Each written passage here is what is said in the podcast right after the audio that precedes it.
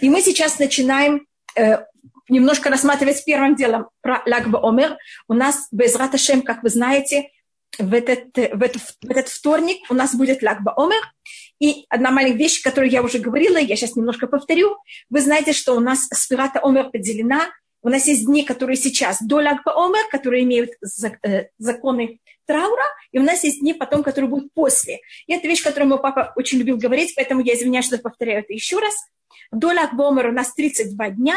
Если я это перевожу на буквы, это будет ламед – это 30, бет – это 2. У нас это составляет вместе слово лев – сердце. Это 32 дня, э, в которых мы первый работаем о нашем сердце, и тогда то, что у нас остается, 49 минус 32, у нас остается 17, что это гематрия слова «тов».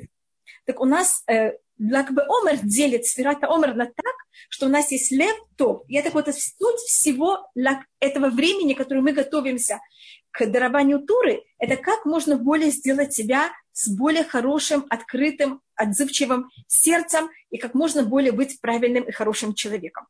И это вот одна из символик Лагба Омер.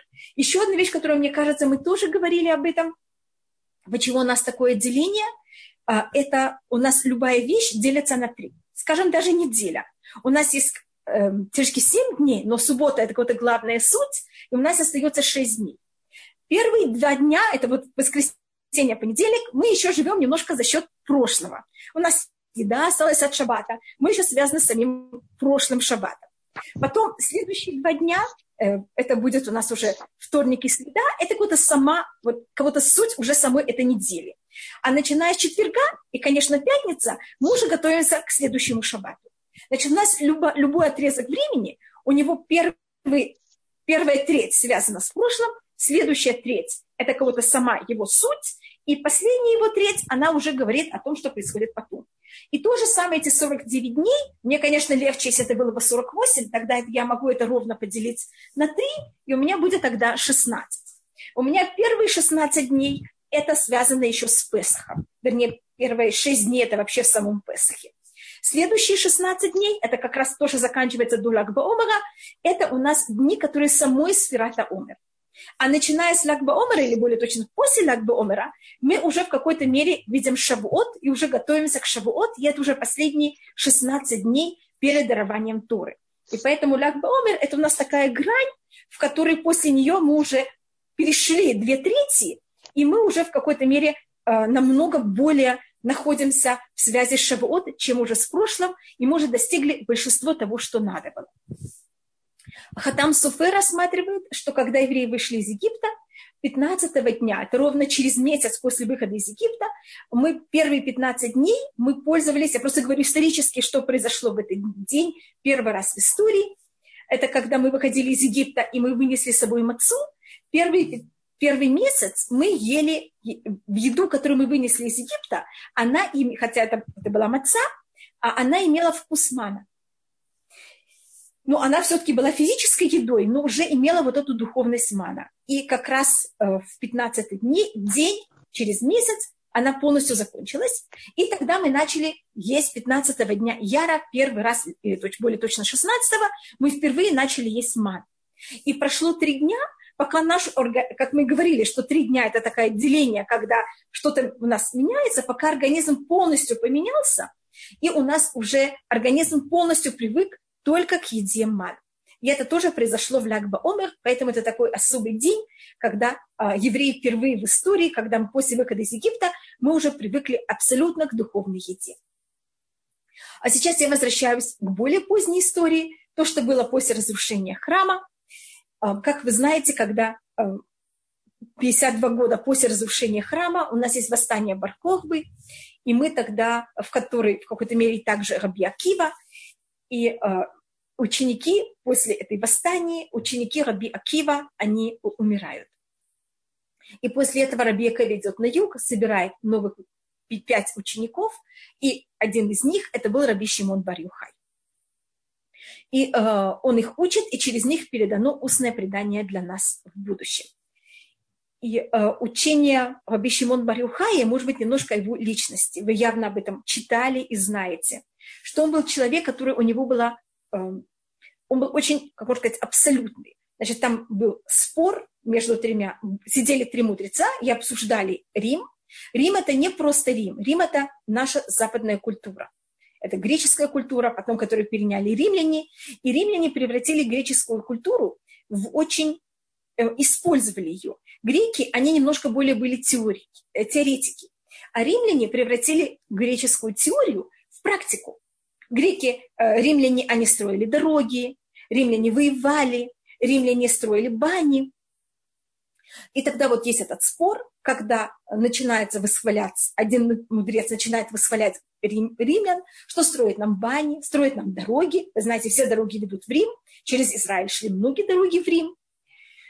А, и тогда Раби Шимон Барюхай говорит, все что, все, что они делают, бани, которые они строят, дороги, которые они строят, мосты, которые они возносят, они же за все требуют дань, и это все они делают во имя себя. И это вот понятие, какое место в иудаизме для западной культуры.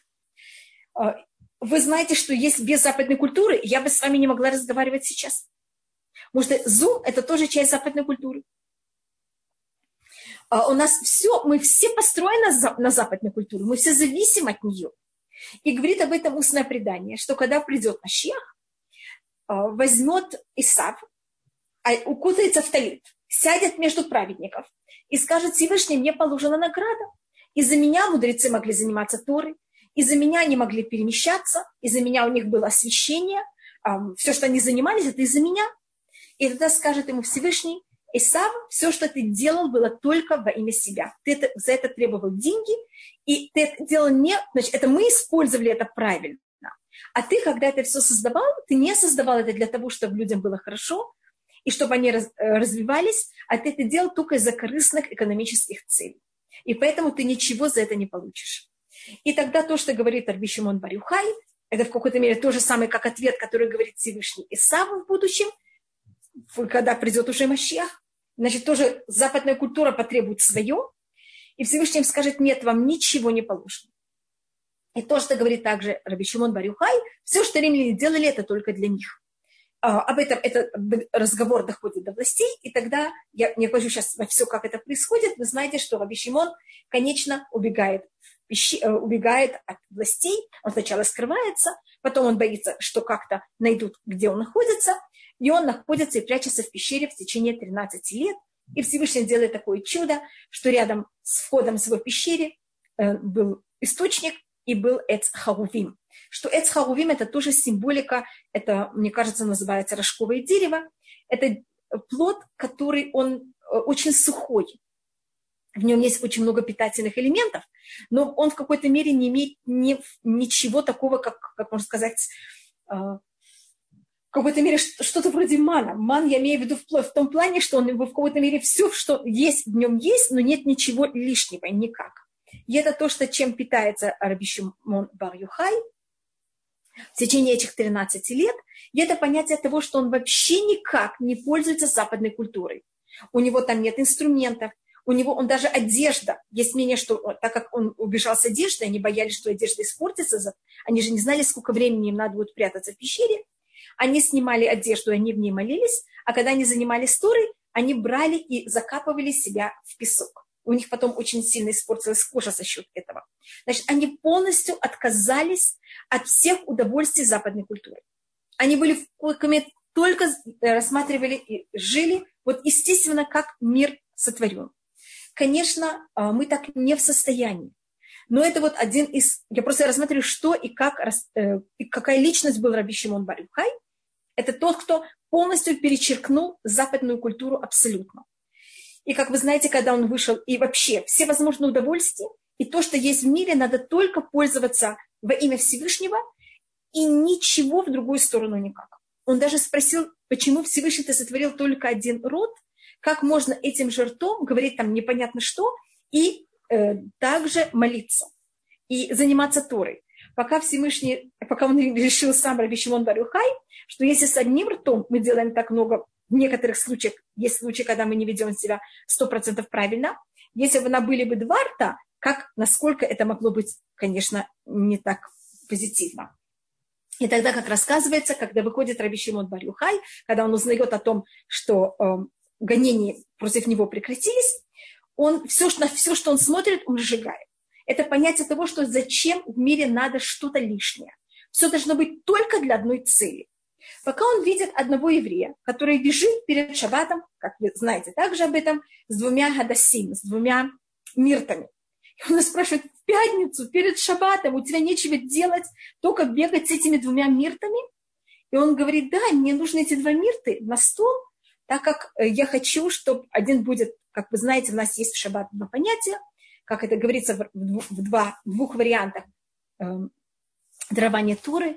У нас есть вещи, которые запрещены, которые символизируются словом «шамо», «охраняй», и у нас есть в шаббат вещи, которых мы должны делать, которые символизируются словами «захор». А, и он говорит, мне нужны две мирты, одна для негативных сторон шаббата, то, что нельзя, это шамо, а другая за то, что надо делать шаббат, и это шамо.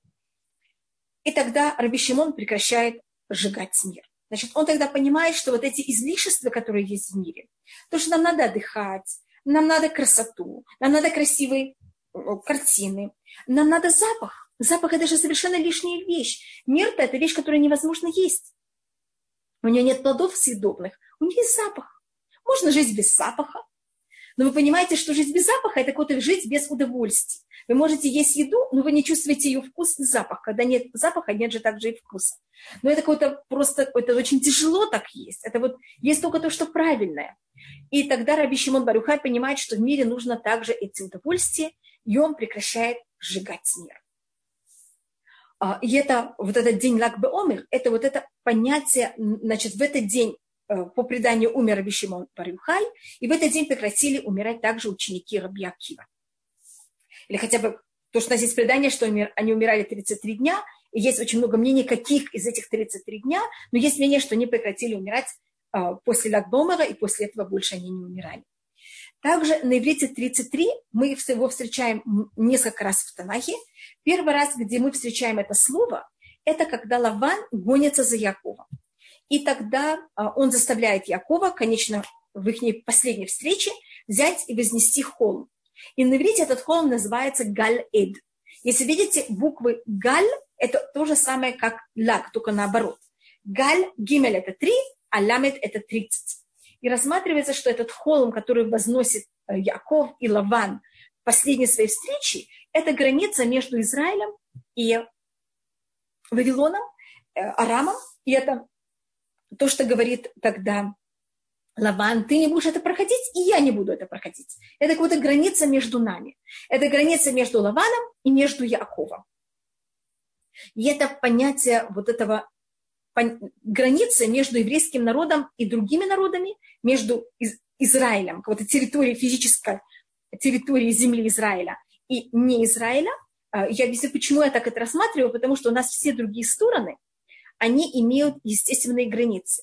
У нас на севере, э, кроме севера, у нас на юге это было северо-восток, у нас на востоке это Ярдан, на западе это э, Средиземное море, на юге это пустыня, а где граница севера? И считается, что этот Галь это вот эта граница между нами и другими народами. Это, я имею в виду в плане святости Израиля. И это считается тоже граница в духовном плане, это говорит Прицадик, между еврейским народом и другими народами. Тогда Лаван, Яков ушел от Лавана, забрал свою семью, хотя Лаван очень хотел иметь какую-то власть и пробовал иметь какую-то власть на последний момент над нами, и он тогда не смог, и тогда была поставлена эта граница. И это тоже вот это понятие эм, Лагба Омера. Это вот это понятие границы между нами, в которой Раби Шимон Барюхай хотел поставить между еврейским народом и всеми понятиями, которые у нас есть э, западной культуры, которые так пробуют влиять на нас. А вы знаете, что эти же буквы, эти две буквы, которые у нас создают слово 33, это лагба омер. Как я говорю, если это переверну, это будет галь, это может быть холм. Но на иврите это же слово холм, это может быть также, это говорится в 119-м псалме, «Галь эйнай вабита мифлаот митуротеха». Раскрой мои глаза, и я увид, увижу скрытость, э, э, мифлаот – это чудеса или скрытые вещи, или великолепные вещи в твоей туре. И то, что сделал Раби Шимон Бахнухай, это раскрыл очень глубокие вещи, которые есть в Туре. Раскрыл самые величайшие секреты Торы в своей книге «Известный Согав», мерцания. И, как вы видите, это тоже связано с днем его э, смерти, если мы рассматриваем по Сферата Омер, что это те же самые буквы, как Лагба Омер, как день его смерти. В какой-то мере 33-й день – это день в какой-то мере, когда он раскрыл очень много секретов. А, и для нас э, Раби Шимон Барюхай, если можно так рассмотреть, это он дал нам эту возможность достигнуть глубочайшие секреты Туры. И, как мы говорили в начале, для того, чтобы вход в самые глубокие секреты Туры, это вот, чтобы и Тура не рассматривается как другая наука, которую просто можно взять и научиться, а для того, чтобы слова Туры вошли в нас, и мы могли их воспринять, нам нужно некоторые вещи, которые нам, мы должны приготовить к этому. Это у нас говорится в перке. А вот у нас есть 48 вещей, которые человек должен приобрести для того, чтобы он мог заниматься Торой. Видите, 48, а мы готовимся 39, 49 дней. По-моему, мы говорили, что 49 день для того, чтобы эти все 48 вещей, мы могли их как будто составить вместе. А, мы каждый день занимаемся одной из этих вещей, а тут мы могли это все суммировать и воспринять все вместе. И суть этих 48 вещей – это хорошее сердце. Это имеется в виду человек, который правильно себя ведет сам собой, с обществом, с Торой, которую он воспринимает. Тура – это такая вещь, что она как вода. Когда человек высокомерен, она от него убегает. Если человек, он недостаточно мудрый, э, недостаточно хороший и любящий, она от него уходит. Вы знаете, что вода с высоких мест, она все время идет в низкие. Она только находится у тех людей, которых у них нет высокомерия. И вода, она приводит к тому, что все растет. Она, э, где-то вот понятие, в какой-то мере, э, желание давать. В первый день Дня Сотворения мир, как вы знаете, был полон водой. И это понятие того, что это была безграничная милость Всевышнего. Э, и для того, чтобы заниматься Торой, у нас должна быть тоже вот это неописуемое желание давать и милость к другим людям как вы знаете, точно так же, как в первый день сотворения мир был полон водой, а потом вода начинает собираться в разные места, а, в бассейны, которые потом создают моря и океаны. То же самое, когда у нас рождается младенец, как мир был создан, то же самое, как рождается ребенок, это создание каждый раз. Ребенок нуждается в неописуемом давании и полной милости и безгранного отдачи родителям.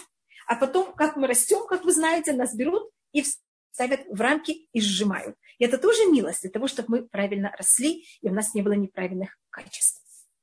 И как рассматривал Раби Акива, э, когда он, и он же учитель Раби Шимон Барюхая, если у нас есть э, камень, э, сердце наше, мы говорили, что э, 33 это как раз одна цифра больше, чем э, то, что на иврите гематрия слова сердце, лев, Сердце человека сравнивается с камнем, как Раби видел камень, это в самой негативной форме, и если в камне падает каждый раз капелька воды, она делает в этом камне дырочку.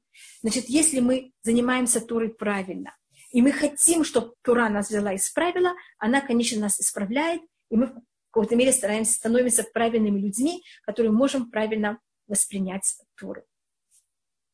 Эм, и последняя вещь, как вы знаете, мы в трауре за счет учеников Раби Акива 33 дня. Конечно, этот траур не очень сильный.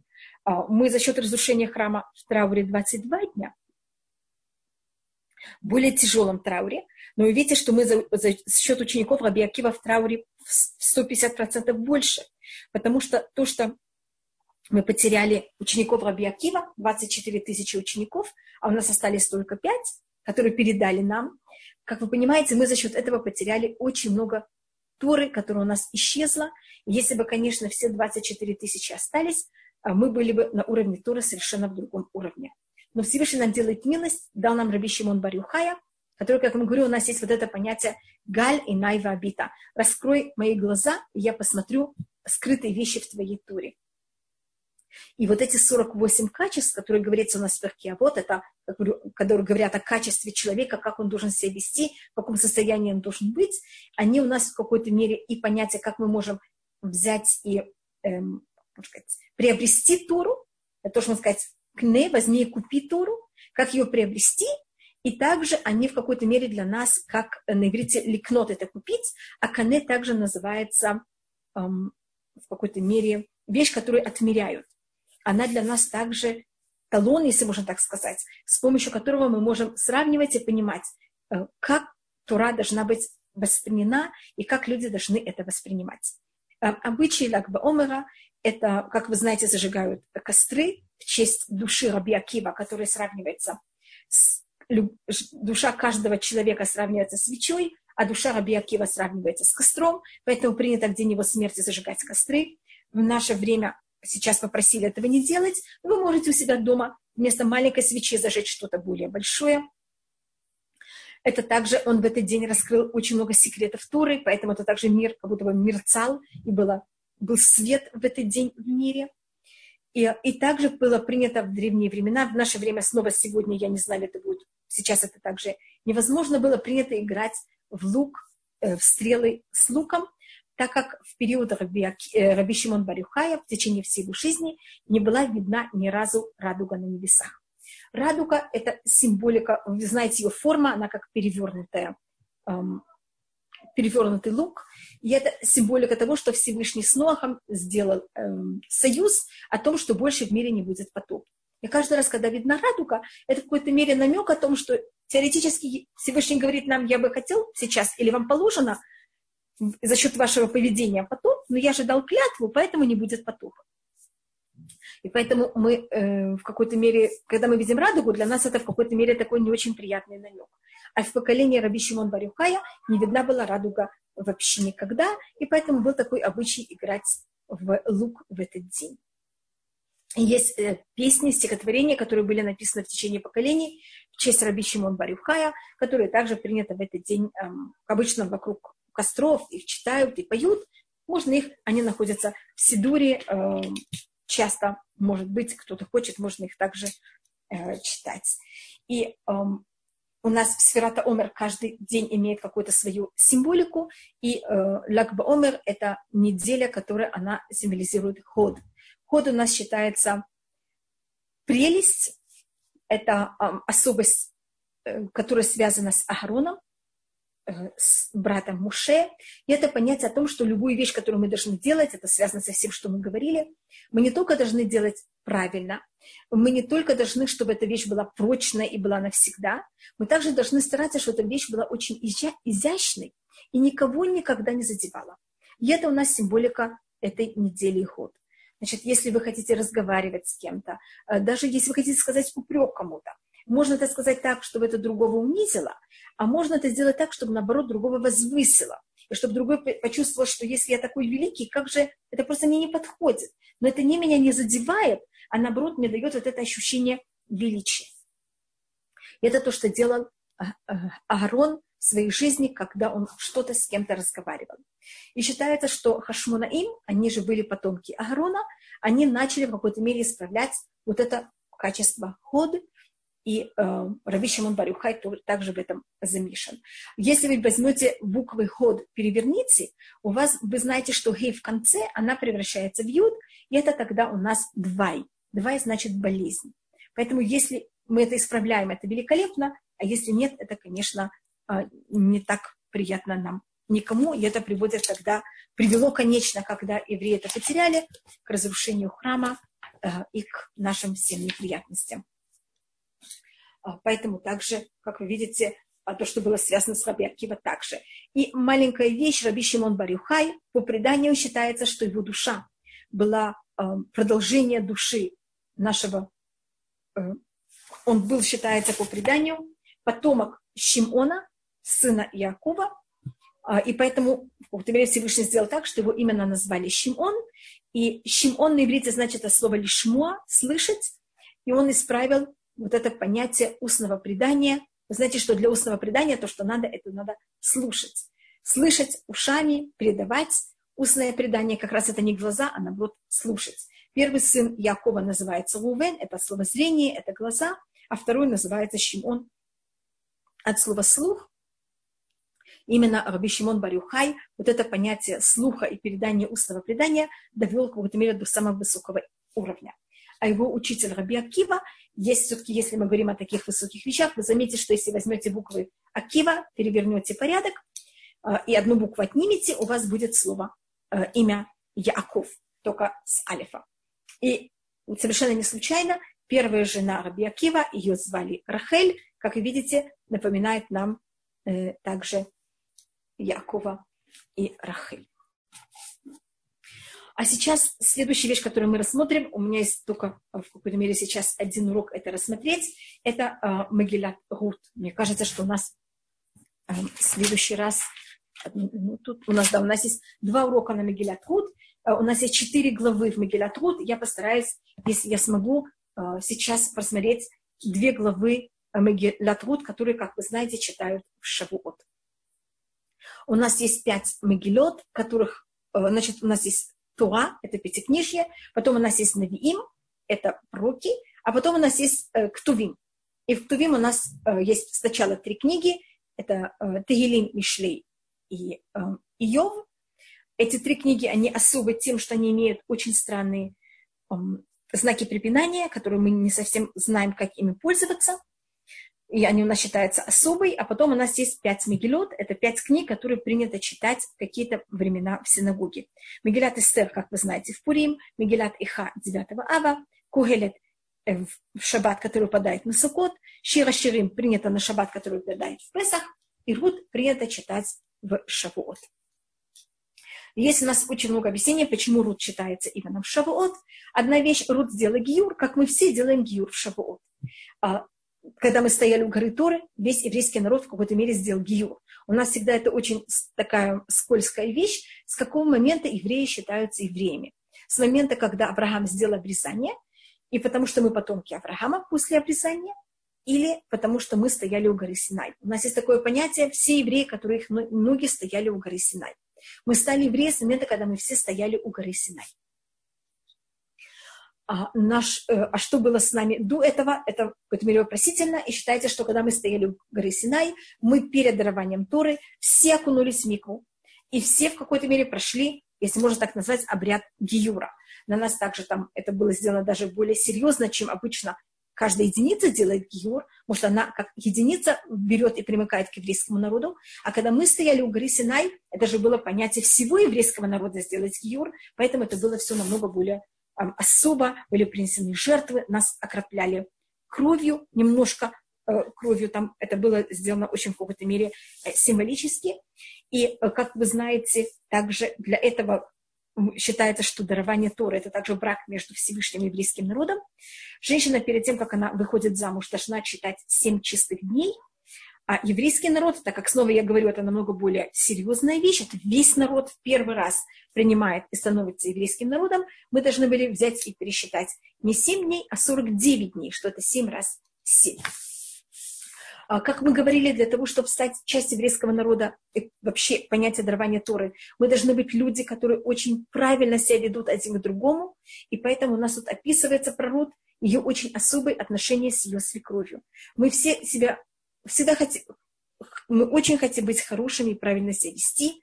Э, с кем нам обычно... Есть люди, которые... У них разные понятия. Есть люди, которые тяжело с собой, есть люди, которым тяжело с другими, есть люди, которые сложнее соблюдать законы Туры. Но обычно отношения с людьми, они не очень простые. А, отношения обычно с чужими людьми немножко более легкие. Не всегда, зависит у каждого человека как. Но в семье обычно они самые сложные. А самые сложные – это обычно а, отношения невестка и свекровь, э, тесть и э, зять.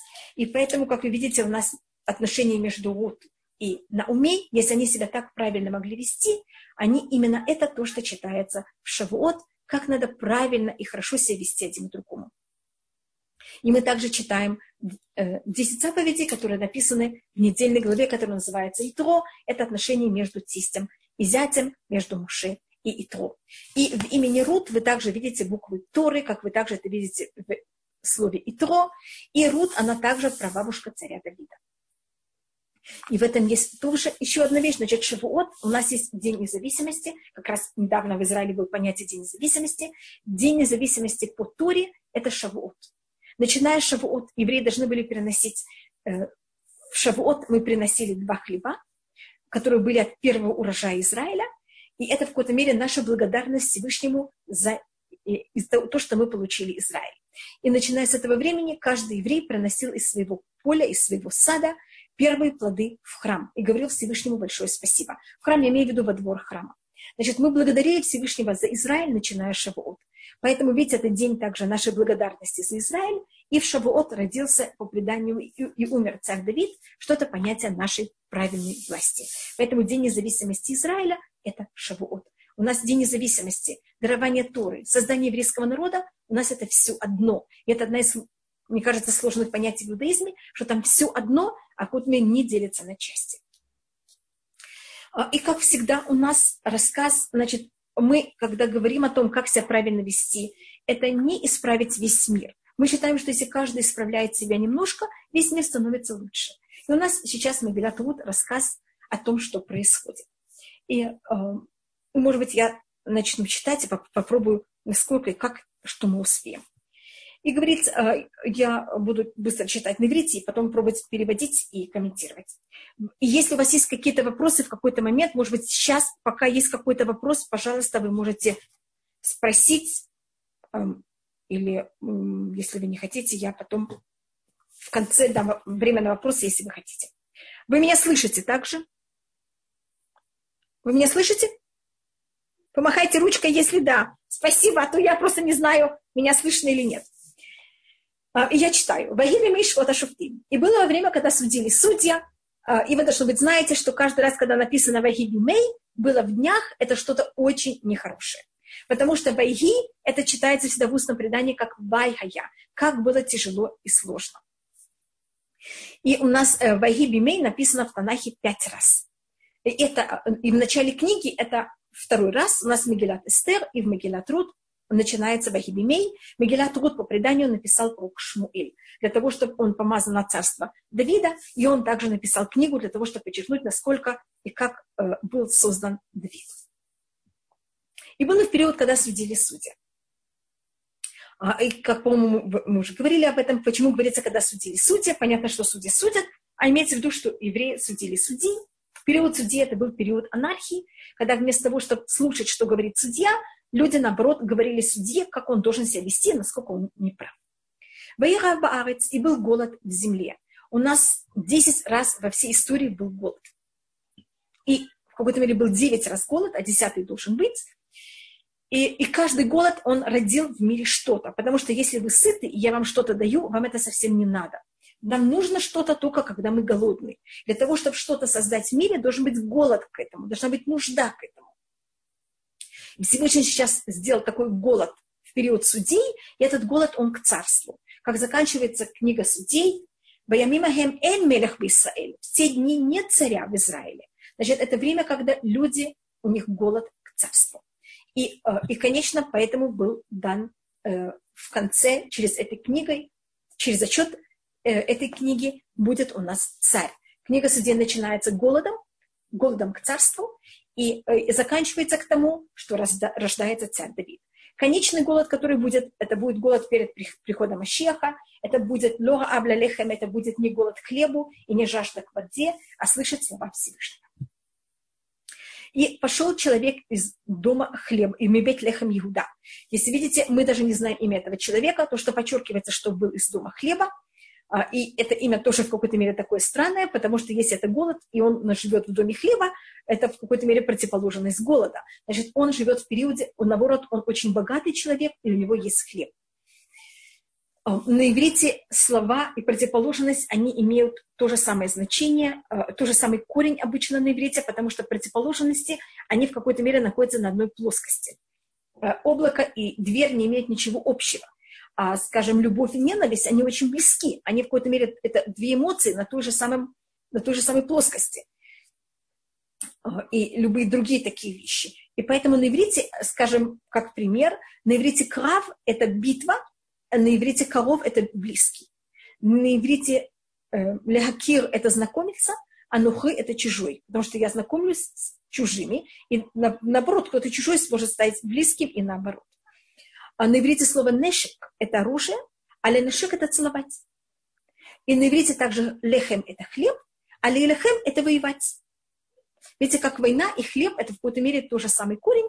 Хлеб – это то, что… И на иврите еще также от слова хлеб – это тот же самый корень, как хальхама, то значит спаивать. Хлеб – это то, что душ, душу и тело тело спаивает. Э, и также наша жизнь – это война за сущий хлеб, или я не знаю, как это называется точно на русском.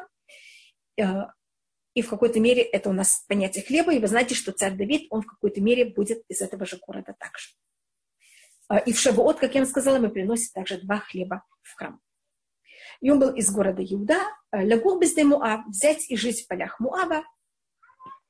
И что значит город, страна Муава? Поля Муава. А, Муав, как вы знаете, родился от Лота, от его отношений. Он первым делом убежал из дома, что это самое низкое место в мире. Поэтому Муав у нас символизирует, и он также находится географически на другой стороне Мертвого моря. Э, на другой, я имею в виду, мы находимся на восточной, извините, мы находимся на западной стороне Мертвого моря, э, а Муав находится на восточной стороне Мертвого моря. И это у нас символика какого-то самого низкого народа, так как первым делом Лот когда перед тем, как он родился, бежал из дома, что это в какой-то мере самое низкое место, и вот решил и выбрал такое место проживать, когда он отдалился от Авраама. И также этот ребенок родился от таких а, неприятных отношений, как отец и дочь. И в этом имени есть это слово Муав, от отца.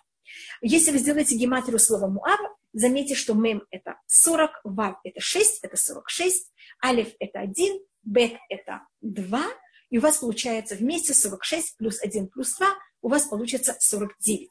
Значит, Моав считается, что находится э, в плане нечистоты на самом низком уровне, на 49 уровне нечистоты. Именно от этого му, народа, от Муава, произойдет, конечно, род, а от нее произойдет царь Давид, который должен быть исправить, и особенно его потомок Машех, все 49 уровней нечистоты и очистить мир от всего неправильного. Для того, чтобы очистить, вы знаете, что если у вас дома есть какое-то нечистое место, вы должны туда войти, вы должны, извините, что я говорю, испачкать руки, может быть, можете одеть перчатки, но вам надо будет именно дотронуться до этого места и его очистить. Если вы не дотрагиваетесь до этого места, там эта нечистота останется. И это то, что сейчас происходит в Могилат Рут. И так происходит, что эти, э, э, этот человек, которого мы еще не знаем его имя, он покидает Израиль за счет голода, хотя он находится в городе хлеба, значит, он еще богатый человек, имеющий еду, и он выбирает себе место именно Муав, что это в какой-то мере немножко вызывающе. Почему из Израиля он идет в такое низкое место? Он и его жена, географически Муав не настолько, там есть э, долина, а потом есть также гор, э, горы, э, гористое место в Муаве. Э, он и его жена, и его два сына. И сейчас нам рассказывается, как их имена. Вешема Иш Элемелих. И имя этого человека Элемелих. Точно перевод слова Элемелих значит «ко мне царь». И мы тут немножко разъясним их имена. Я, может быть, напомню. Элемелих, по преданию, он сын Нахшона. Помните, кто такой Нахшон? Это был тот, кто первый взял, э, это был вождь колена Юда, который первый взял и э, бросился в море Красное море, когда евреи вышли из Египта, и море тогда взяло и расступилось. И с этого момента, когда Нахшон делает этот поступок, Всевышний говорит, Нахшон, ты показал твое о том, что ты лидер еврейского народа, и от тебя произойдет будущий царь еврейского народа. И поэтому первый его сын, он его называет Элемелих, ко мне царь, у него есть это предание, что от, от него должно произойти царство. А, и это должно было быть так, но, как вы знаете, конечно, за счет его неправильного поведения, это не совсем произойдет через него, почти через него, но не совсем. И говорит нам устное предание, Элимелех был вождь своего поколения, он был очень богатый человек, и когда начинается голод, э, люди говорят, если будет голод, нас кто спасет? Элимелех. Мы придем к нему, попросим, он нас, нам поможет. И когда начинается голод, Элимелех понимает, что сейчас все придут и будут стоять в очереди рядом с его дверью, и он тогда боится, что это, и за счет этого он обеднеет, и он берет ночью и сбегает из Израиля. Поэтому не говорится его имя, когда он уходит, потому что он ушел так, чтобы никто этого не заметил. И так как он показал, что он не вождь, и в тяжелый момент не помог еврейскому народу, поэтому от него, конечно, не прямо произойдет царство еврейского народа, хотя это должно было быть через него. Бешеми, что Науми, а имя его жены Науми. Почему ее зовут Науми? Так как она была очень приятной, и эм, в какой-то мере она также за счет него также пострадает, и даже пострадает тяжелее всего, потому что она останется жива, когда он и дети умрут. И это потому, что если мы можем предотвратить кого-то, и мы не предотвращаем, э, это в какой-то мере также наша проблема. Она же могла предотвратить, она была мать, она была жена, и так как она это не сделала, а она в какой-то мере за это пострадает, хотя потом она также, так как она была, считается, очень правильный человек, она также сможет все это восстановить. По преданию, ее отец был сын Нахшона также, значит, она была племянница Элимелиха. По еврейскому закону племянница может выйти замуж за дядю, дядя не имеет права жениться на племяннике. Э, дядя, извините, тетя не имеет права жениться на племя... выйти замуж за племянником. А, и имена его двух сыновей, Махрон и Кильвон. Тут я делаю такую странную вещь, я объясняю все имена, и это потому, что у нас принято, что в Мегилат Руд имена, они не просто так, а имена, они имеют символику. Если у человека имя не имеет никакую символику, оно просто бы не было написано. Махрон может быть от слова махила, прощение, или может быть от слова махаля, э, болезнь. Значит, у него были какие-то проблемы, он по преданию муж Рут, но, конечно, он как-то исправляется физически, психо, э, э, духовно. А кильон на иврите кляя значит полное уничтожение, он будет муж Орпа, которая, конечно, уйдет от еврейского народа. И они были, из, извините, что я тут не каждое слово объясняю, я уже это начала, но я боюсь, что если я это продолжу, мы просто не дойдем ни до, ни до чего, я хочу закончить хотя бы две главы. Бекирон Эфратим и Беклехем Иуда. И они были, э, важны, они были очень важные люди из э, города Беклехем Иуда, Воевоз Моава Евшам. И они были в полях Муава, и они там были. Поля Муава, они, были, они не хотели войти в город, они понимали, что город это может привести к ассимиляции, и поэтому они находятся только в полях Муава. И то, что происходит, вот Элимелих и Шноами, и умирает Элимелих муж Ноами, Ватишер Гиушне и тогда остается она и ее два сына. И когда умирает муж, тогда происходит ассимиляция следующего поколения. Вайсулаем нашиму абиот, шема хатурпа, шема чинитрут, вейшву шам кесар И это женится на двух женщин моавитянок. По преданию, эти моавитянки были а, потомки или дочеря царя Муава, значит, они были знатью, и евреи были тоже очень такая знать, очень богатые люди. А, и у нас также есть их имена, и есть предание, почему заслужил этот царь, Эглон его звали по преданию, э, чтобы его потомок Рут вышла замуж за Боаза, и, конечно, через нее рождается царь Давид и даже Шлюмо. Это считается, что когда в какой-то момент, я тут не вхожу во все подробности, можете это просмотреть в книге Судей в третьей главе, э, когда он там он вел себя очень нехорошо, захватывает Израиль, мучит еврейский народ, и когда к нему приходит Игуд Бенгера и говорит ему, я тебе скажу слова Всевышнего, он встает со своего стула. А вы знаете, что царю стать с престола – это совершенно почти невозможная вещь. И так как для того, чтобы услышать слова Всевышнего, он стал с престола своего, освободил свой престол в честь Всевышнего, поэтому Всевышний сказал, ты сделал такой величайший поступок, а именно от тебя произойдет труд, от которого произойдет потомок, конечно, Шлюмо, о котором будет написано в, ту, в книге царей, что он сидел на престоле Всевышнего. Значит, у нас любой человек, если он очень хороший, он получает за все хорошие и менее хорошие поступки награду. И любой человек, который очень негативный, он получит и за хорошее, и за противоположное также от Всевышнего все. Нет ничего, что он Всевышний в какой-то мере не замечает. И нет такого понятия, что он э, там хороший, ему все прощается, или наоборот. А мы не смотрели имя Орпа. Орпа на иврите это от слова Орев. Орев значит затылок. Это та, которая отвернется и покажет затылок. Это также буквы слова. Э, то же самое слово, как э, Паро. И в какой-то мере тут есть также буквы Пера, плохой род. Если я читаю это слово, э, делю это слово на половину. А род это есть много объяснений, что значит слово род. Это может быть то, что считается обычно, самое популярное, что род это от слова Равая – это утолить жажду, что в какой-то мере она человек, который Всевышний хочет, что мы в мире видели только добро, и что видели, насколько мир великолепный, и благодарили и восхваляли Всевышнего за это, и что у нас было только хорошее ощущение в этом мире. А, первый, кто начал восхвалять Всевышнего и благодарить, была Леа, но она это сделает, когда она рождает четвертого сына, и, и конечно, у нее есть и муж, и уже четверо детей. А Рут будет это делать, она никогда не будет жаловаться. Она дочь царя, потомок царя. А у нее умер муж. Она, она решает все бросить, пойти в еврейский народ. Она там собирает колосья. Она там в какой-то мере совершенно никто. Она никогда не жалуется. Она всегда за все благодарит. Она только видит, как Всевышний ее любит и как Всевышний к ней хорошо относится, и даже не понимает, почему она заслуживает это. И рассматривается, что это то, что цель сотворения мира, это чтобы мы во всем видели только добро и только хорошую сторону. И считается, что Всевышнем была жажда к тому, что был уже кто-то такой. И э, кто утолил эту жажду, это Рут. На иврите утолить жажду – это рывая. Если видите, это тоже самый корень, как Рут. И считается, что кто это будет потом делать, конечно, еще более, это царь Давид, который будет писать псалмы. Как вы знаете, жизнь царя Давида была очень сложной. И если вы читаете псалмы, вы с этим встречаетесь и вы это видите. И вместе с тем Давид всегда восхваляет и благодарит Всевышнего.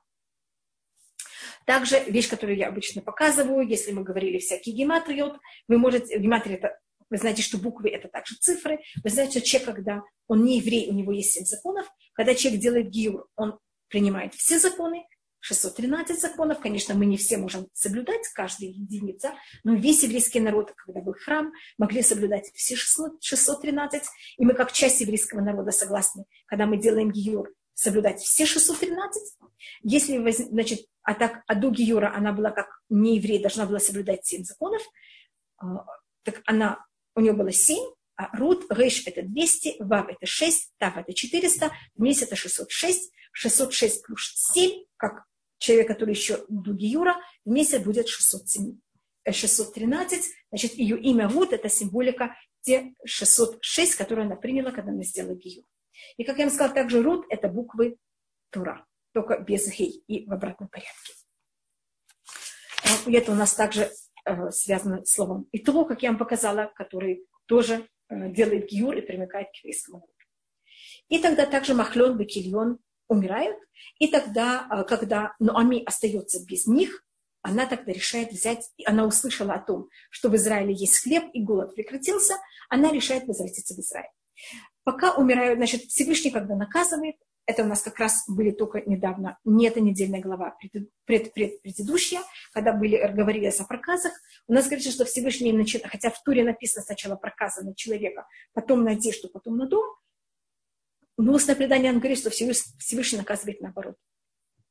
Сначала проказа была на домах, если человек не справлялся на одежде, если он не справлялся, проказа была на самом человеке. Всевышний, извините, Всевышний сначала наказывает имущество, только потом самого человека. Так также у Махрона Кильона сначала, там говорится, умерли также они. Значит, почему говорится также? Сначала э, они просто обанкротились полностью, потеряли все имущество, а потом, когда они не исправились, они умерли также. И сейчас э, Науми остается без детей, без мужа и без никакой экономической э,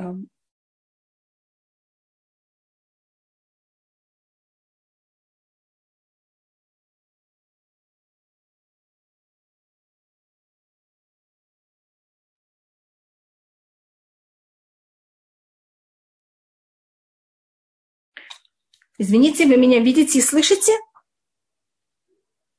Да, да, все хорошо. Все хорошо? Ой, спасибо большое, Амина. Я просто испугалась.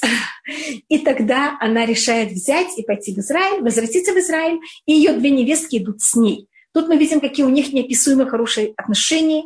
Они же знают, что если они придут в Израиль, они абсолютно а, без никакой поддержки, у них не будет никакой экономической помощи. Кроме того, они муавитянки. Кроме того, что я рассмотрела, какой у Муава у них корень, в Торе написано в книге Творим, что у нас есть два народа, которые никогда не могут жениться на евреях. Имеется в виду мужчины.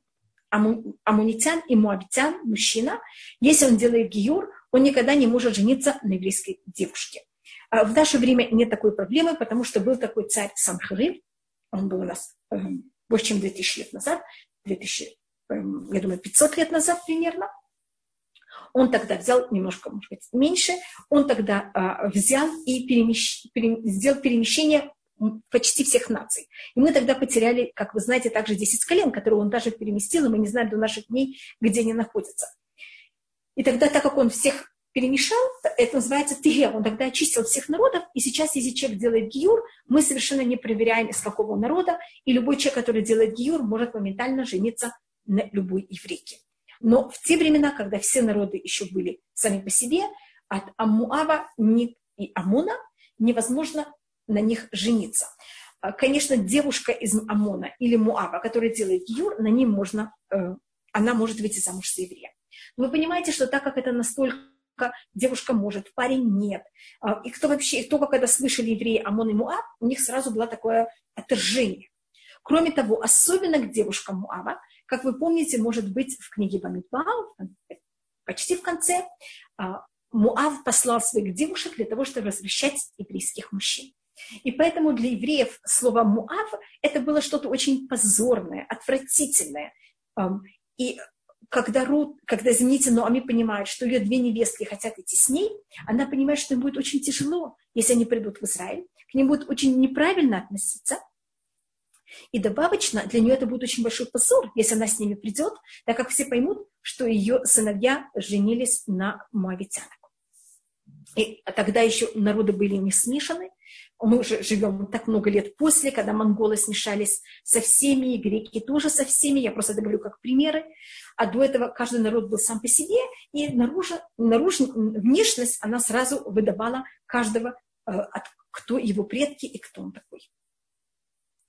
А, и тогда она их очень благодарит за все свое их поведение к ней и к ее сыновьям и просит их, чтобы они возвратились к своему народу.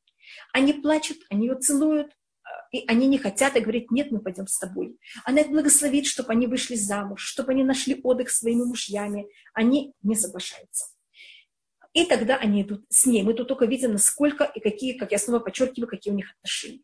Один из больших секретов это, и это спор между комментариями. Может быть, я уже скажу то мнение, которое мне в какой-то мере, я люблю, когда, когда есть спор, считать, что все правы. А, они рассматривают только сторону кого-то одного, и кто мне в какой-то мере, мне все это улаживает, это а, Зоахадаш, и поэтому я его привожу. Значит, есть с одной стороны, то, что она им говорит, это чтобы они уходили.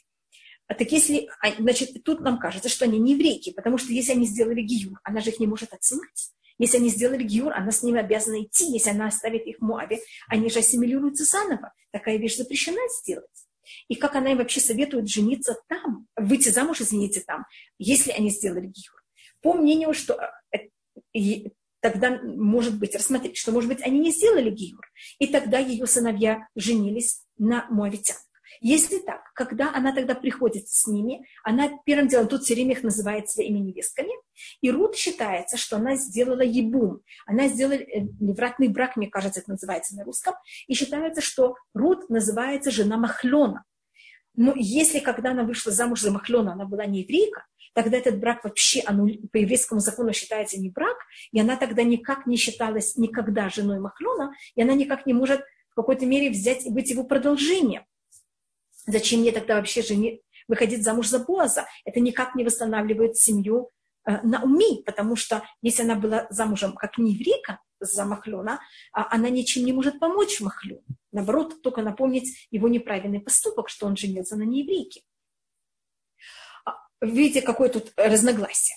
Поэтому есть мнения, которые говорят, что они сделали гиюр перед тем, как они э, вышли замуж за Махлена и Кильона – по мнению, что они сделали гиюр, у меня тогда очень большой вопрос, как Нуами их хочет отослать и не берет их с собой. По мнению, что они не сделали гиюр, у меня тогда очень большой вопрос, почему Рут считается жена Махлона. Как я вам только сейчас говорила, вы знаете, что человек, который э, женился на нееврейке, она никогда никак не считается его по еврейскому закону его жена. Теперь то, что говорит Зор Хадаш, он считает, что все правы, только зависит, с какой точки вы смотрите. Что когда э, Махлон и Кильон женились на э, Орпа и Рут, они, конечно, сделали гиюр.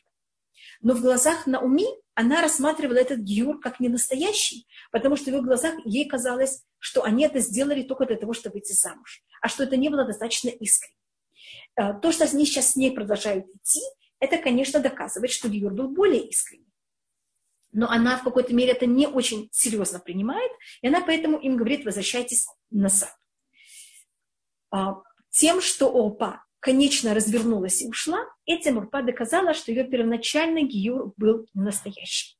Тем, что вот продолжила вместе с Науми и продолжила путь, она доказала, что ее первый гиюр, который она сделала для того, чтобы выйти замуж за Махлюна, он был настоящим, и поэтому она считается невестка Науми и жена Махлюна.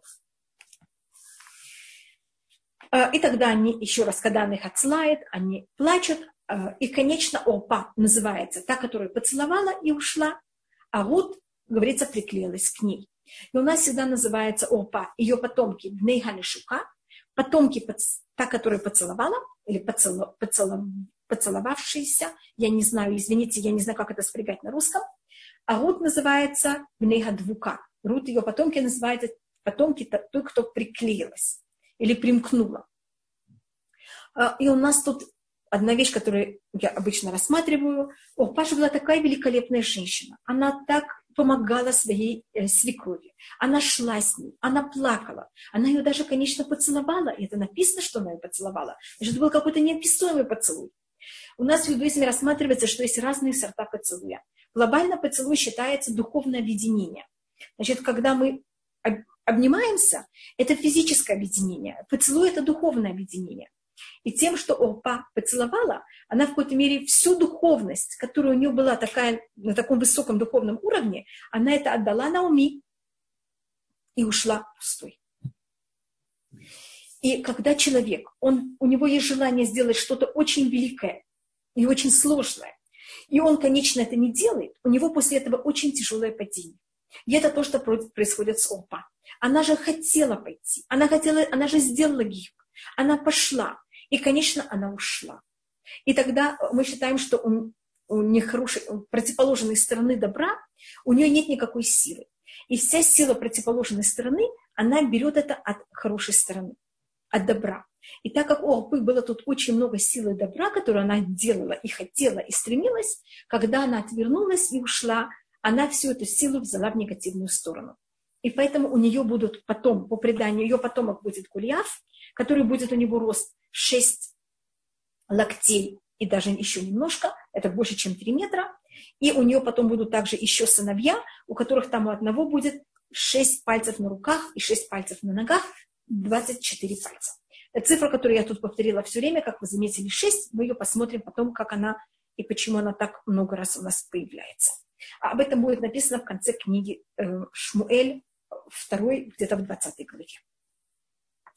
Только там она будет называться Харафа, но видите, что Оба и Арафа, на иврите это почти тот же самый корень, когда Айн и Гей меняются между собой, потому что они картанные буквы, а на иврите картанные буквы могут между собой меняться.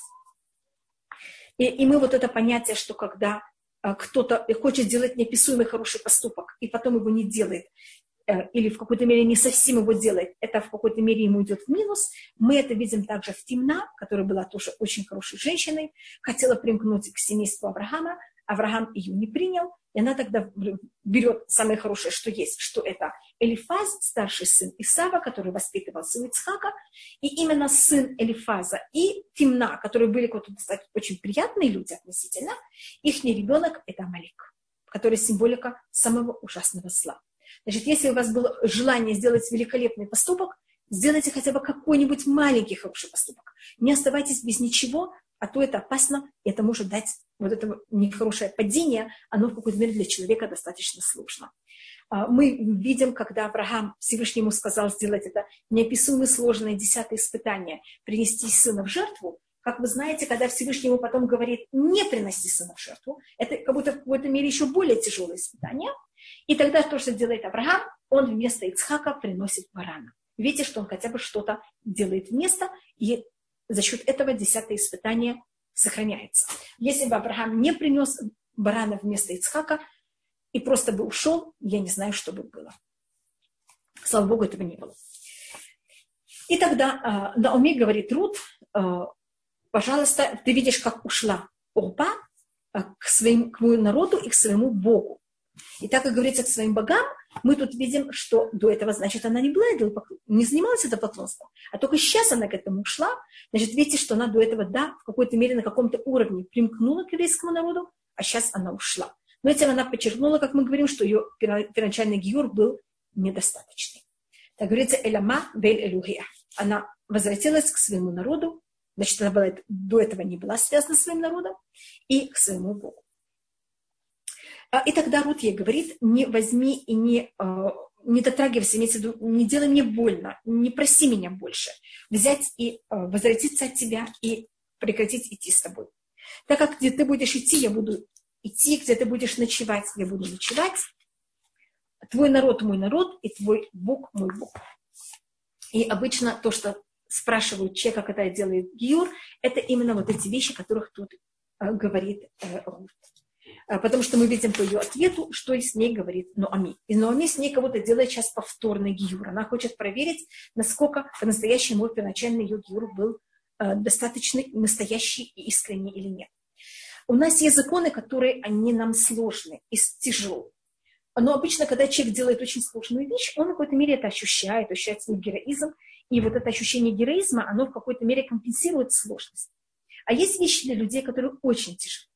И одна из вещей, это как раз то, что мы видим сейчас в наш период, это запрет выходить. А что такое тюрьма? Или что такое сейчас, когда надо сидеть в одном месте? Это нам очень... Ну что вы можете? Сидите, отдыхайте. Мы вам ничего от вас не требуется, никуда вы не должны бегать. А человеку это очень тяжело не выходить. Что такое тюрьма? Там дают еду, там дают место проживания, но невозможно выходить, куда мы не хотим. И поэтому первое, что говорит э, ну, Амирут, это вы, ты знаешь, что в шаббат запрещено за пределы города выйти больше, чем километр, больше, чем 2000 локтей. И поэтому ей говорит на это год, где ты будешь идти, я буду идти. Значит, на простом уровне она имеет в виду, что она с ней всегда будет идти. А на другом уровне мы это рассматриваем, что тут ей говорит как, как раз конечные какие-то законы, которые они очень конкретные. И это вот понятие ограничения того, что мы не можем шаббат передвигаться больше, чем 2000 локтей за предел э, границы города, где заканчивается город. Где ты будешь ночевать, я буду ночевать. Это тоже одно из ограничений. Еврейская женщина не может ночевать в таком месте, если она замужем, в таком месте, где находится, если там только находится мужчина и одна, и она, у нас есть запрет. И худ – это оставаться наедине с мужчиной мы не имеем права по еврейскому закону. В этот период, в период Рут, это запрещено только если она замужем.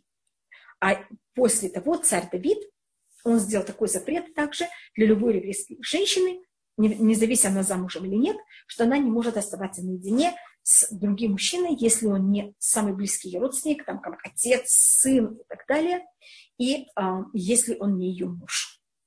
Но во время руд этого запрета еще нет. Во время э, руд это только запрет, если она замуж. Твой народ, мой народ,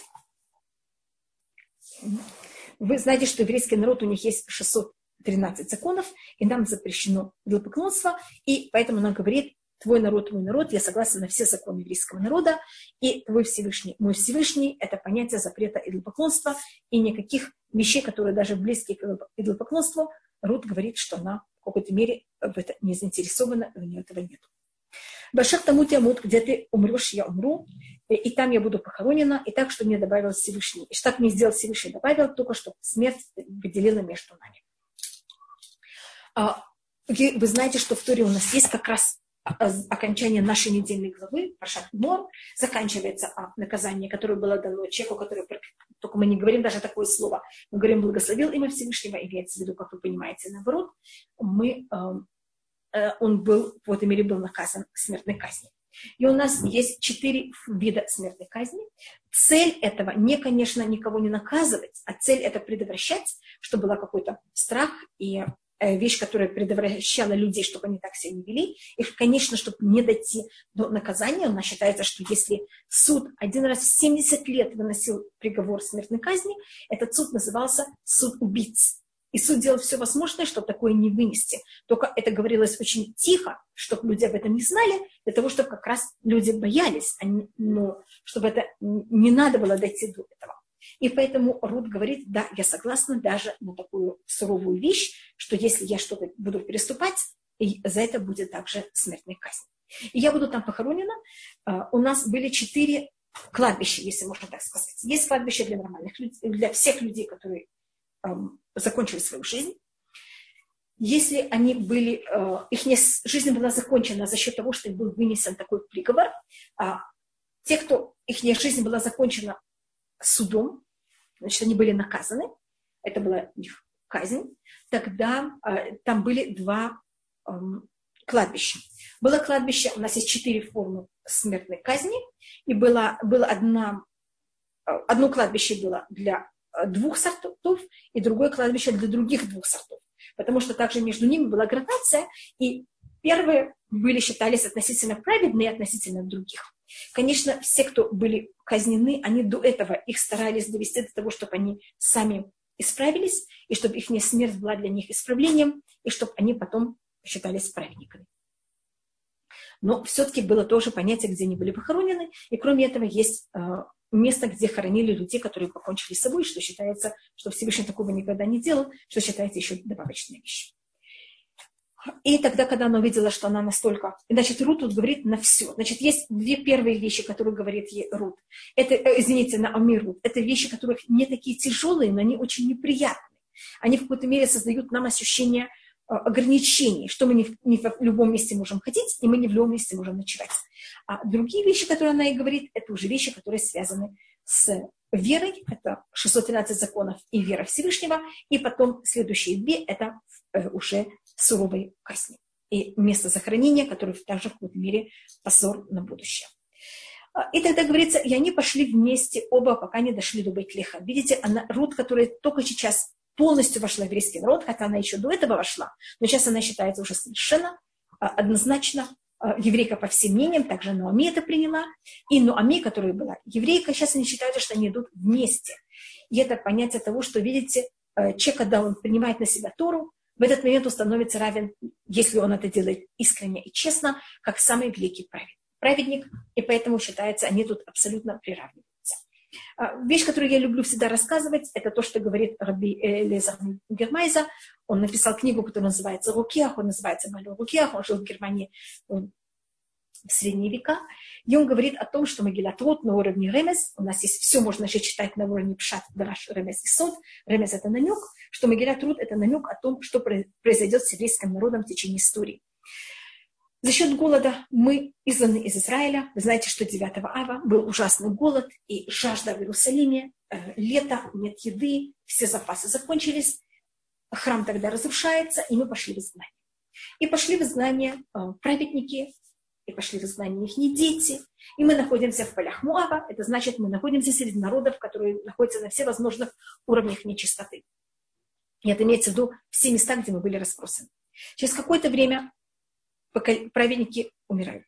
Первое поколение умирает, не полностью все, но какая-то часть. И это символизируется смертью Илимелиха. И становится тогда, остается тогда Наоми, еще, одна, еще один праведник, и потомки. Это уже молодое поколение. И молодое поколение что делает, когда какая-то часть праведников умерла, оно себя ощущает уже более свободной, и они начинают ассимилироваться, и они женятся на моавитянах. Конечно, они тоже умирают.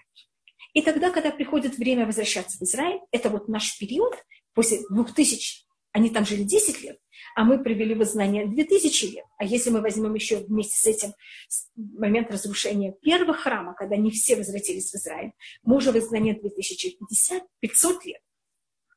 И сейчас пришло, а не только 10 лет, и сейчас пришло время нам возвратиться всем в Израиль. И кто возвращается? Три женщины.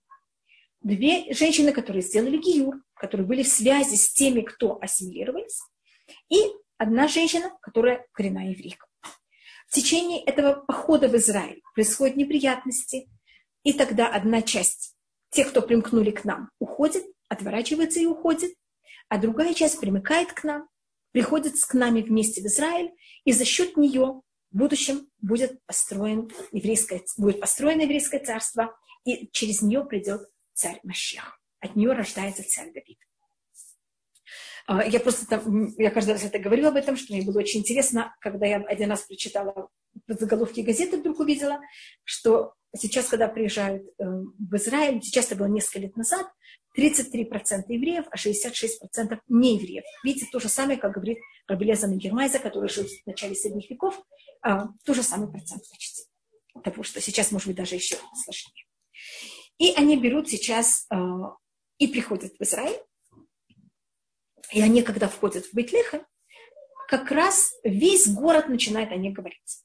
И как это происходит? По преданию, в этот день вождь еврейского народа, которого звали его Боаз, в книге по преданию, в книге э, Судей, нам говорится же, что это происходит в книге Судей. И когда мы рассматриваем всю книгу Судей, мы пробуем найти, где же и в какой момент в Могилят Руд описывается. И у нас есть только один, если можно сказать, пароль, только одно, один намек. у нас говорится слово Бейтлиха, что это все происходило в городе Бейтлиха. И мы ищем в книге судей этот город Бейтлиха. Мы его находим только один раз. Там говорится про одного судья, который называется Ивцан, что он был судья из Бейтлиха. И устное предание говорит, почему нам говорится, из какого города он был, для того, чтобы мы могли это связать с Мегилат и Ивцан – это Боас. И там вопрос, почему он назывался так и почему он назывался по-другому. И у нас есть предание, э, и в Могилат, в книге судей написано, что Ивцан, он имел 60 детей. 30 э, девочек и 30 мальчиков. Он их всех, и, и говорится только, что он их женил. А устное предание нам добавляет, что он успел всех поженить. И он сделал 120 пиров. Как будто для каждого он сделал два пира, когда они женились. И они все у него умерли. И в этот момент, когда приходит Рут с Науми, умерла также его жена. И как раз на похороны его жены, когда весь город пришел, пошел хранить жену Буаза, как раз в этот момент приходят Наами и Рут. Теперь хотела просто, извините, я не знаю, как это правильно сказать на русском, но что-то прошмыгнуть просто в город. Войти так, чтобы ее, ну просто проскользнуть, чтобы ее никто не заметил. Она же приходит с Рут, которая на ней написано, что она мовитянка. И сейчас поймут, что произошло с ее сыном, на ком он женился. Она, ей же это так неприятно. И как раз они встречаются, и весь город ее встречает. И говорит на это устное предание, посмотрите, как происходит. И взошло солнце, и взошло солнце. Зашло солнце и взошло солнце. В тот же момент, когда зашло солнце жены Боза, восходит солнце Рут. Кого-то одна жена умерла, сейчас Всевышний приготавливает Боазу следующую жену. И, и Нуамим, конечно, говорит, не называйте меня Нуами, называйте меня Горькой, потому что смотрите, что со мной сделал Всевышний, и как у меня как будто ничего у меня нет, и что произошло со мной. И тут она, когда говорит об этом, она говорит «Вашем Анаг». А, а Всевышний, а, это имя, которое тут написано, оно именно милости. И обычно имя милости – это не имя, которым мы пользуемся, когда мы говорим о наказании. Когда мы говорим о наказании, мы говорим «элюким». Когда мы говорим о, о награде, мы говорим «хашим». А милости, а элюким – это суд. И Номи тут пользуется словом «хашем», именно милости Всевышнего, когда она говорит о наказании. И говорит об этом то, что я видела комментаторы, что так как Элимелих, он задел милость Всевышнего тем, что он сбежал для того, чтобы не тратить свое имущество на бедных, и он поэтому подорвал вот эту опору еврейского народа, поэтому он получил такое тяжелое наказание, так как когда наказывает э, уровень суда Всевышнего, оно наказывает мера за меру. И уровень суда имеет очень явный и точный грань. Уровень милости, она без граней. Милость же не имеет объяснения, почему вы кого-то помиловали, почему другого нет. И сколько вы дадите милости. Поэтому если Хасва Халира задевать уровень милости, наказание оно очень тяжелое, и оно в какой-то мере почти безгранное. И поэтому, как вы видите, с семейством Науми происходит такая ужасная травма. Это не только это имущество, это дети, это муж. Также потоп, так как люди во время потопа тоже задели понятие милости Всевышнего, они грабили, э, то наказание тоже было тотальное, так как наказание было понятие э, милости Всевышнего, а не суда. Суда оно намного более ограничено. Еще одно объяснение, почему мы читаем Магилат Рут в это время, в Шавуот, потому что начало его, оно как раз в Песах. И потом у нас в Шавуот, вот это именно как раз это время года. Потому что говорится, что они пришли в Бетлихем во время, когда начинается жатва э, ячменя. А жатва ячменя начинается в Песах, а потом у нас будет также жатва, жатва пшеницы, и это как раз описывается, как она Рут собирает все в полях, это как раз вот это время года, в которое попадает как раз Шавуот. И а, у Наоми, у нее, это следующая глава, ведь я успеваю, у меня есть еще 10 минут, а, у нее есть родственник ее мужа, что это Элемелих. Поэтому я вам рассказывала его имя Боаз. Но видите, что такое Боаз? Это можно рассмотреть как два слова. Бооз. В нем сила. И именно это слово «оз» на иврите, оно символизирует царство. Вот в нем находится вот эта сила царства. Это мы находим в книге а, Брещит, когда говорится, а, когда Всевышний, когда, извините, Яков благословит колено Рувен, он говорит ему «Етер сет в етер ос». Рувен, если ты первенец, от тебя должно было произойти. Сет – это э, кируна, это от тебя должны были произойти те, кто служит в храме, священники, это Оз, и от тебя должно произойти больше царства. Оз, вот от тебя должны были произойти цари. Конечно, это не происходит, потому что ты э, там что-то сделал, и это будет передано царство Иуда, а э, священники будут происходить от колена Леви. И вот поэтому мы всегда видим слово «оз» – это понятие царства. И поэтому в нем э, оно, конечно, проявится.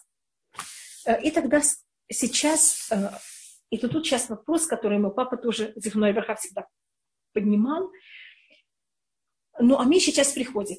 Она была очень богатой женщиной. Она двоюродная сестра Боаса. Значит, я не рассказала вам, кто такой Боас. Это говорится на четвертой главе. В конце четвертой главы, главы описывается точно родословие Боаса. Боаз, он сын Сальмона, или Сальма, у него это то же самое имя, которое вы можете его э, на разные лады рассмотреть. И Сальмон, он сын э, Нахшона. Как мы рассмотрели, Элимелех тоже сын Нахшона, так э, он дядя Боаз. А так как Наоми, она была дочь тоже человека, который был сын Нахшона, она в какой-то мере двоюродная сестра, не в какой-то мере, она двоюродная сестра Боаза. А, представим себе, Боаз, он вождь еврейского народа, он очень богатый человек, мы потом увидим, у него есть поле. И сейчас пришла бедная двоюродная сестра, которая до этого была очень богатой. И она пришла своей невесткой, и у них ничего нет. Что бы мы сделали сразу? Мы бы пришли бы и что-то помогли. Мы бы принесли еду, мы бы принесли что-то ей. И тут надо быть, тут мы видим, насколько, и мы увидим, что Бог очень хочет им помочь. Если у него есть возможность, он дает все, что он только может. Но когда мы даем кому-то, особенно люди, которые очень нуждаются, а до этого они были очень важными людьми, им их это очень задевает, им это очень больно. И надо уметь и знать, как правильно давать людям, потому что давать и помогать – это целая наука, как это делать. Вы помните, что Элиезер, когда он ищет жену Ицхаку в дом Авраама, который символизирует милостью, он проверяет, как она это делает, насколько она деликатна, и насколько она эту милость делает так, что другому не больно. Потому что если мы даем кому-то милость, а, часто это очень задевает и очень больно. И тут, значит, тут мы находим семью, которой все хотят всем помочь. И все только это хотят делать так, чтобы никого не задеть. И вы знаете, как это сложно, когда вы все хотите помочь всем, и вы не знаете, как это сделать так, чтобы не задеть никого. Поэтому Элимелех понимает, что если он сейчас возьмет и придет к Науми, и принесет ей там обеды и еду, ей это будет еще хуже. Ей это будет так больно. И поэтому он хочет ей помочь, и это также еще более тяжелая милость, когда он себя сдерживает и не знает, как это сделать правильно, и поэтому вначале он ей не помогает. Также Рут, она очень хочет помочь Науми, она хочет взять ей что-то дать, но она думает, как это сделать правильно. И э, то, что она решает сделать, это э, с одной стороны, но Ами, она всех знает. Если она сейчас, пожилая женщина, которая до этого была самая важная госпожа города, пойдет в поле собирать э, снопы, вы знаете, какое для нее это будет унижение и сложность. И Рут поэтому говорит, я пойду это делать, я чужая, меня тут никто не знает, какая разница? Тут, может быть, одна вещь, которую я пропустила, я очень извиняюсь, это первая, вторая глава, первый посук. У Ноами Муда, у Ноами был родственник, знакомый ее мужа, Ишгибаухай, человек, который был герой и сильный человек. И тут мы встречаем это слово хайль. Первый раз, когда у нас э, э, хайль называется именно э, Боас. А потом в конце Магилят кто будет называться Эшет Хайль, женщина Хайль, это будет Рут. И мы знаем, что у нас есть такая песня, которая называется Эшетхайль, которая поет муж своей жене. И первая женщина, которая называется Эшетхайль, может сказать, даже единственная женщина в Танахе, которая однозначно называется Эшетхайль, это только Рут. И видите, как, ее, как но Боаз тоже называется Ишхайль. Значит, у них есть что-то похожее у этих обоих людей, которые Всевышний потом их сводит вместе. А, и тогда говорит Рут, моавитянка Нуами, я пойду в поле, я буду собирать, я посмотрю, где и как это. Почему подчеркивается, что она моавитянка? Рут знает, что она чужая, ей очень неудобно. Она понимает, что все будут на нее смотреть и говорить, вот это моавитянка. И она девушка. И она будет всем напоминать этих девушек моавитян, которых пришли в поля, которые пришли, как вы помните, в степях Муава, к, развращать еврейский народ. Рут, по преданию, она очень притягивающая женщина. А, я не видела, чтобы говорили, чтобы она была... Есть разные понятия красоты, а есть понятие притягивать. И у Рут было именно это притяжение. И вы знаете, что такой женщина, как и Рут, сама очень скромная женщина. И она еще моабитянка. А она, куда она приходит, все мужчины на нее сразу обращают внимание. И поэтому для нее это в какой-то мере очень тяжелое такое испытание. И когда она идет, она решает никого, ни с кем не разговаривать, чтобы никто ее не видел, не слышал, не замечал. И поэтому говорится, что она пошла и пришла.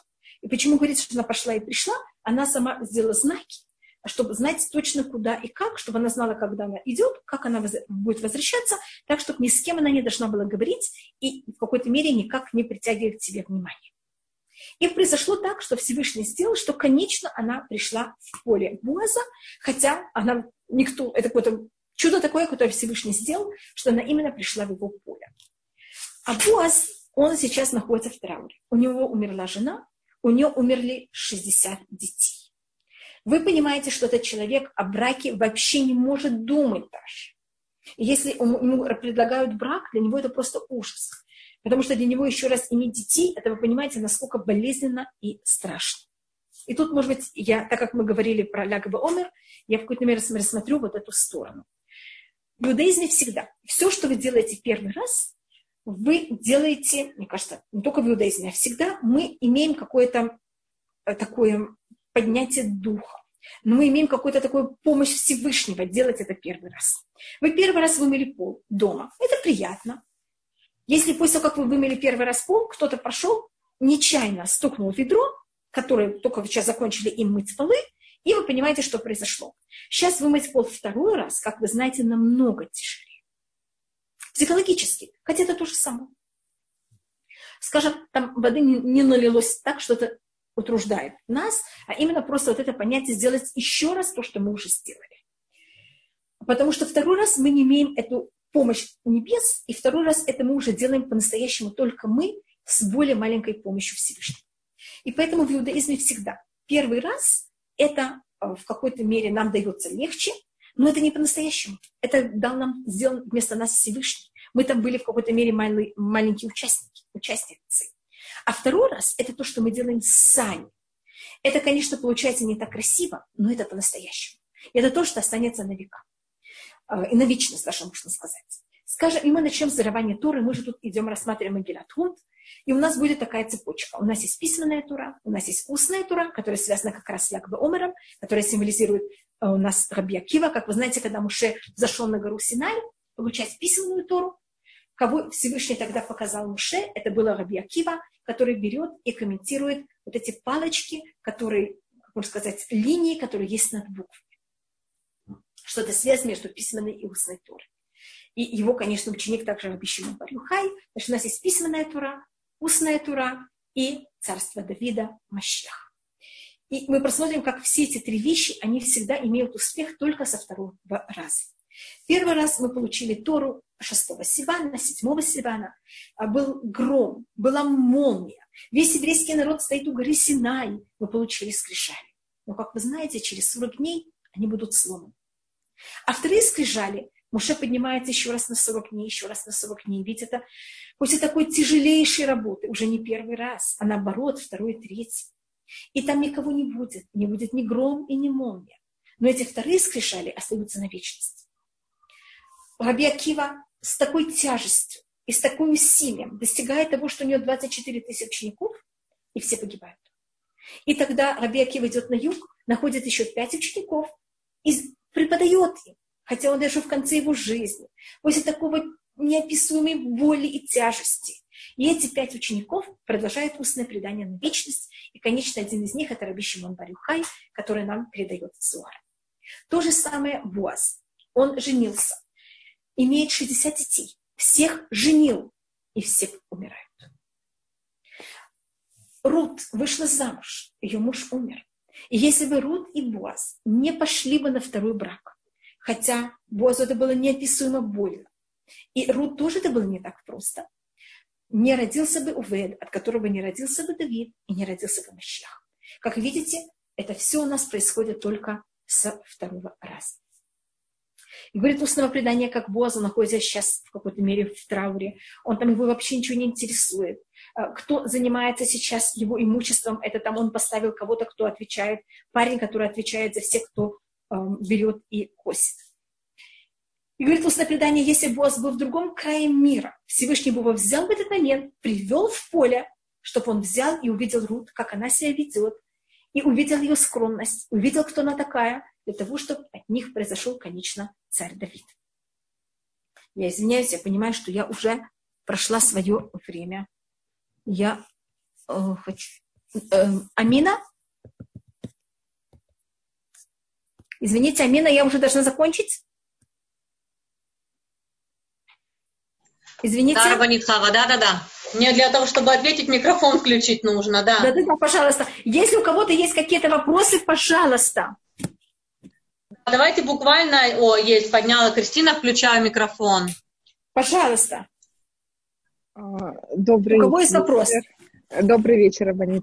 Здравствуйте, пожалуйста. Я первым делом еще раз извиняюсь за прошлый раз и за все неприятности. Извините меня очень, видите, я с этим не очень умею заниматься, и поэтому я не знаю, как в этот раз было. Я пробую каждый раз что-то новое. Я думаю, что в этот раз было анимакование немножко лучше. Очень приятно все, спасибо, очень приятно. Пожалуйста. Очень здорово, слышно. Только я спасибо. не совсем э, поняла связь, вот когда Тина хотела выйти замуж, да, за Икова, правильно, да? Тина, темна, темна. Темна, темна, темна. Да. А, Э, то есть ей отказали, и да. я, я связь вот не поняла, почему мы должны что-то сделать хорошее, вот как бы. О, потому что ведь у нее был... Спасибо, спасибо. Спасибо за вопрос. Темна у нее был очень хороший порыв, говорит устное предание. Она хотела войти в еврейский народ. Она хотела сделать гиюр. Конечно, она выбрала себе достаточно хорошего мужа, Элифаза. Но они вместе как будто пошли совсем в другую сторону. Не в плюс, а наоборот в минус. Так если бы она до этого была бы не хорошей женщиной, и она бы вышла замуж с Элифаза, их сын бы не был Амалек, он был бы намного более слабое зло. А так как до этого у нее были очень хорошие порывы, а потом она пошла в неправильную сторону, их сын – это Амалек, который самое ужасное зло. И зло, которое имеет очень много сил. Алло? Сложно так понять. Да, да, вот просто сложновато немножко. То есть я, знаете, я знаю, я просто попробую объяснить. Порывы, почему Творец э, как бы не позволил реализовать и это а, да, через это, да, да, Сава. Вы, да, вы, вы совершенно правы. Это целый вопрос, почему именно темне это не дали. Я в это не вошла, я только хотела объяснить связь кого-то не... Тут же есть Орпа, которая такая хорошая женщина. И когда она идет в неправильную сторону, она все эти силы плюса, которые она сам шла с Номи, она это все переводит в минус. И поэтому от нее будет какие-то очень сильное зло родиться от нее. Понимаете, что я пробовала показать? Да, да, просто, кстати, хочется глубже. Это мое, я понимаю, Значит, что это не в рамках этого урока, да, я понимаю. Да, да, я понимаю, просто только хотела показать, прояснить Аурпа. Но то, что мы учим от этого, что когда у нас есть какой-то хороший порыв, скажем, я решила вам, не знаю, женщина родила, и я решила ей прийти помыть полы. Пришла помыть полы, а муж у нее вымыл уже полы так я должна сейчас этот порыв во что-то хорошее, я не знаю, спечь ей пирог. Mm, а понятно. если я этот порыв оставлю пустым, это очень опасно мне. Ну, именно связано с этим человеком, да? Не обязательно, или другому. Кого-то я к вам постучу, помою вам пол. Mm, то есть можно на других переключать? Можно к другому, но этот порыв э, воплотить. А если я его не воплощу, если я что-то с ним не делаю, он тогда идет, у меня такое падение духовное. И тогда эти силы могут пойти в неправильное место. Понятно. И еще такой, знаете, вопрос. А вот Рут, она, получается, второй раз выйдет замуж, а потом, насколько у нас, по-моему, где-то предание было, что он сразу умрет, да, Баос? Да, сразу умрет. А, а на третий раз, получается, она очень долгую жизнь прожила. Она останется одна всегда, да? Да, да она останется одна. Есть мнение, что он был у нее третий брак. А, даже так. Да. Значит, она как жена себя очень мало, э, как называется, реализовала, а именно как мать. Понятно, понятно. Да, Спасибо ее судьба большое. непростая. Тяжелая, да, так сложная да. женская. Сложная. Очень сложно. Рут это символика очень сложной жизни. Очень. Стать матерью надо с матерью царства надо расплатиться. Вы знаете, просто у нас бесплатно ничего не дается. Да. Да. Стать матерью царства Давида – это непростая вещь. Я включаю да. следующий вопрос. Спасибо большое. Пожалуйста, не, не, пожалуйста.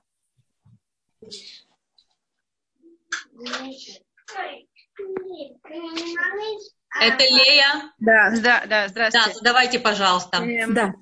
У меня есть вопрос э, про, про Мику. Вот вы сказали, что э, евреи окунулись в Мику перед э, тем, как получить Тору. Это какая Миква имеется в виду? Э, воды моря или когда они уже отчитали 49 дней? Да, тогда вы знаете, что за ними шел эм, камень, это называется эм, это называется источник Мирьям, или более точно, а, я не помню, какое слово, как это сказать, колодец Мирьям, я вспомнила, колодец Мирьям, и за счет этого там была вода в пустыне, и они там окунулись.